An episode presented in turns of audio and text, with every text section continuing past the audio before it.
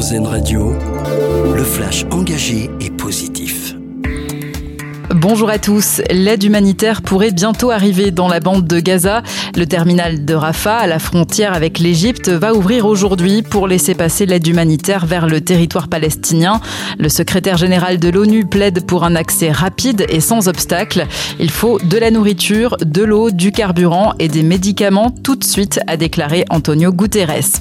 Nouvelle mobilisation ce week-end contre l'A69. Les participants ont rendez-vous à Saïs dans le Tarn où un campement va s'installer jusqu'à dimanche pour dénoncer le projet d'autoroute Toulouse-Castres.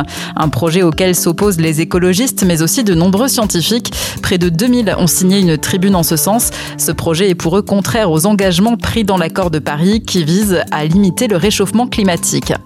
L'équipe de France de football veut donner le bon exemple et s'engager pour la transition écologique. Le président de la fédération souhaite que les Bleus fassent leur déplacement en train au mois de mars.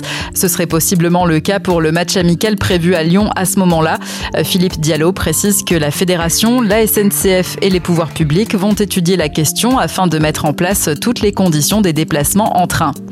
Elle a mis 8 milliards d'années à nous parvenir. Des astronomes ont détecté une explosion d'ondes radio extrêmement puissante survenue dans une galaxie très lointaine et captée par un télescope australien. Les scientifiques pensent que son origine est une étoile morte très dense au champ magnétique ultra puissant. Et enfin, notre dossier solution, un job dating sur des voiliers. Euh, ça se passe à Marseille, la régate des possibles, une initiative de la fondation Agir contre l'exclusion.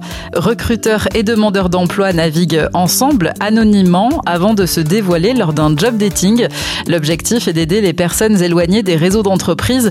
Plus d'informations à retrouver sur le site de Marcel Média. Très bonne matinée à tous à l'écoute d'Airzen Radio. D'écouter le flash engagé et positif car RZN Radio regarde la vie du bon côté.